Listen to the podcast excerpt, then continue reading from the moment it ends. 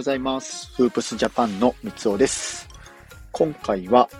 えスポーツチームの運営における経営体制の重要さというテーマでお話をしてみたいと思います。えっ、ー、と、この度ニュースでも上がっていたんですけども、バスケットボールのニュースでも上がっていたんですけども、えっ、ー、と、シガレイクス、今 B リーグの B1 に所属しているシガレイクスが、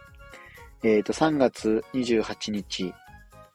に、えー、3月28日をもって、えっ、ー、と、経営体制の変更というニュースが、えっ、と、上がりました。で、えっ、と、28日のこのニュースでは、ま、健康食品の会社であるサンクロレラという社長が、あサンクロレラっていう会社の社長さん、中山氏が、えっ、と、発行している74.2%の株式を取得して、クラブ運営会社の代表取締役会長に就任すると発表がありました。これニュースの一つなんですけども、なので、えっと、筆頭株主だった IT 企業のマイネットの中山さんが、中山氏が株式を、えっと、あ、中山さん、中山さんに、えっと、マイ、マイネットが中山さんに譲渡するっていう形になります。で、えっ、と、まあもちろんなんですけども、この経営体制の変更で、クラブの経営力の強化を目指しつつ、えっ、と、2026年に掲げられている、えー、新 B1 への参入を目指すために、えー、今後も勢力というか力を上げて取り組んでいくっていう流れになるかなと思います。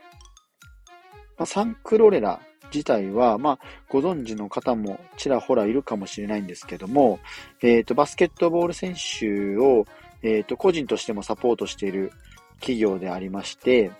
えっ、ー、と、サンクロレラスポーツみたいな形のその、スポーツとして、えっ、と、サポート、スポーツ側をサポートしている、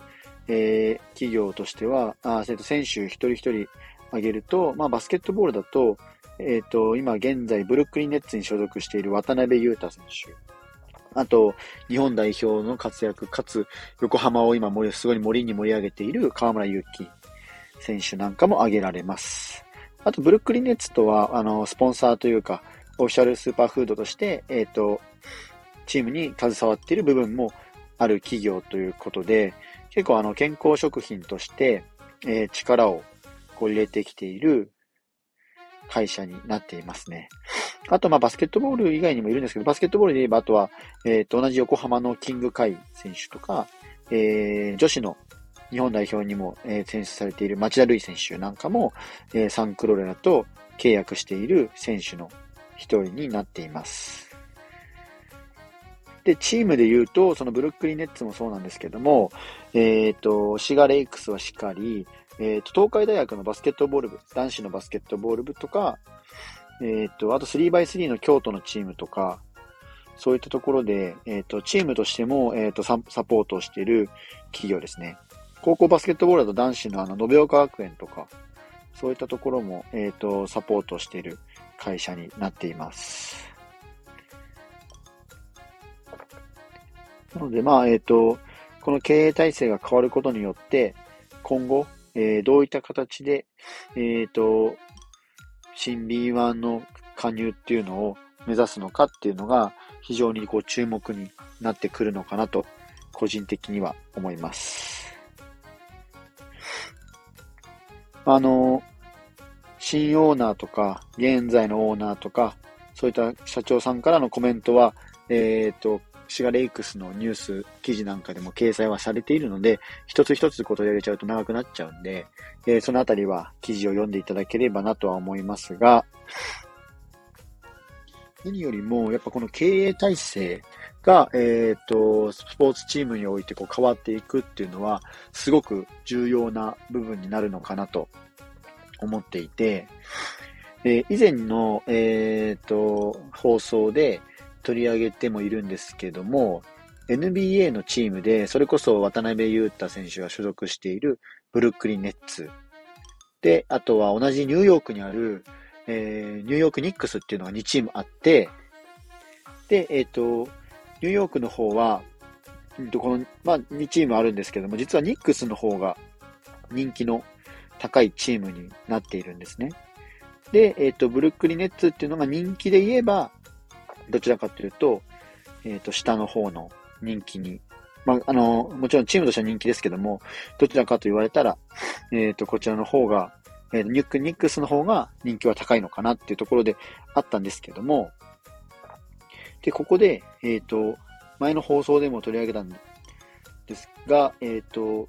実はネッツが最近こう人気を伸ばしてきているっていう話があったんですね。で、えっ、ー、と、ここで、まあ、なんで、えっ、ー、と、ネッツ、ブルックリンネッツがこういった形で、えー、力を伸ばしてきたか、人気が高くなってきたかっていうところなんですけども、まあ、シンプルに言うと、お金持ちがお金を買った。あ、じゃチームお金買ったらお金買っちゃダメだ。チームを買ったから なんですね。で、まあ、あの、ブルックリンネッツで言えば、元アリババの副社長さんが何千億とかでチームを買ってオーナーになったことによって、こうチームが強くなってきているって話も実はブルックリンネッツで上がってるんですけども、なので、ここのあたりは、その チームで、まあ、シンプルに言うとお金が集まり、企業力があるっていうところで、選手も集まったりとか、その周りの、え仕組み作りとかが確実にこう変わってくるっていうのが経営体制で、経営体制において、あの、まあ、スポーツにおいてか、スポーツにおいて経営体制っていうのが重要になってくる部分になると思います。なので、えっ、ー、と、今回のこのシガレイクスが、えっ、ー、と、経営体制が大きく変わって、このサンクロレラっていう会社さんが入ってくることによって、今後、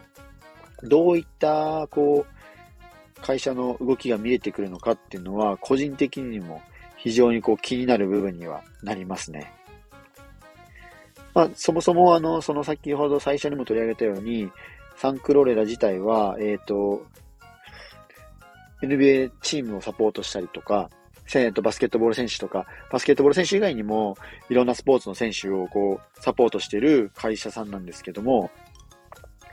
えー、企業としてはやっぱりこのね、ブランディング含めて、こう、徐々にこう、世界進出含めて伸びてきている企業ではあります。間違いなく。なので、この企業が、こう、シガのチームに入り、今実はまあシガレイクスっていうのは B1 で、えー、下位の方のリーあの順位になってしまっているので、ここから2026年のその B1 の、えー、新 B1 か、新 B1 の基準を満たすためまでの、えー、企業としての、えー、売上ですとか、あと集客とかそういったのを、この経営体制が変わることに、ガラッと変わることによって、えー、プラスに持っていける部分ももちろんあると思うので、なので、えっ、ー、と、ここが変わったことによって、経営体制が変わったことによって、えー、次の進捗、企業としてもそうですし、チームとしてもどう変わっていくのか、っていうのは、えっ、ー、と、すごく気になる部分になりますので、皆さんも、えー、どういう風に変わっていくのか、この新しく着任された中山さん、サンクローラーの社長さんが、どういう風に企業を、企業というかスポーツか、スポーツチームを変えていくのかっていうのも、えー、すごく注目できる部分になると思いますので、ぜひ皆さんも、えっ、ー、と、シガレイクスの動向を含めてチェックしてみてください。えっ、ー、と、フープスジャパンでは、B リーグですとか NBA など大学バスケ含めて、えー、日々バスケットボールに関する情報を配信しています。概要欄の方にリンクを貼っておきますので、ぜひチェックしてみてください。以上、フープスジャパンの三つおでした。それではまた。